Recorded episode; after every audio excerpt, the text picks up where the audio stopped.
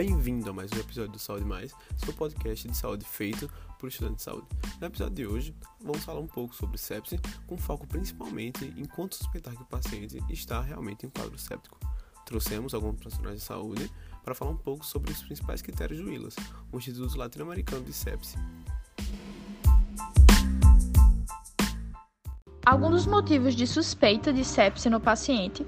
é quando se nota uma hipotensão muito característica da sepse, com a pressão arterial sistólica menor que 90 mm de mercúrio, adjunto da relação da pressão arterial de oxigênio pela fração inspirada de oxigênio menor que 300, ou a necessidade do paciente de oxigênio para manter a saturação de oxigênio maior que 90%, e o rebaixamento da consciência.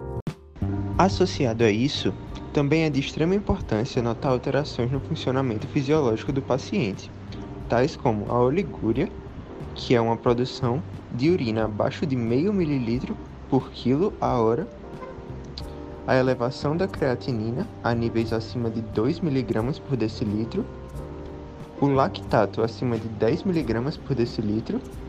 e o aumento significativo das bilirrubinas.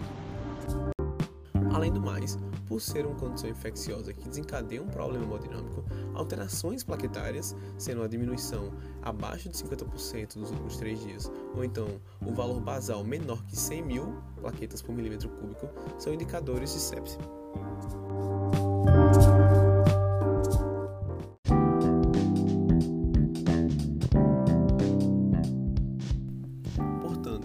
Para concluirmos nosso podcast, devemos entender a importância clara da identificação do problema pelos sinais apresentados, lembrando sempre a importância também da existência de um provável foco infeccioso que possa ter dado início a essa reação séptica.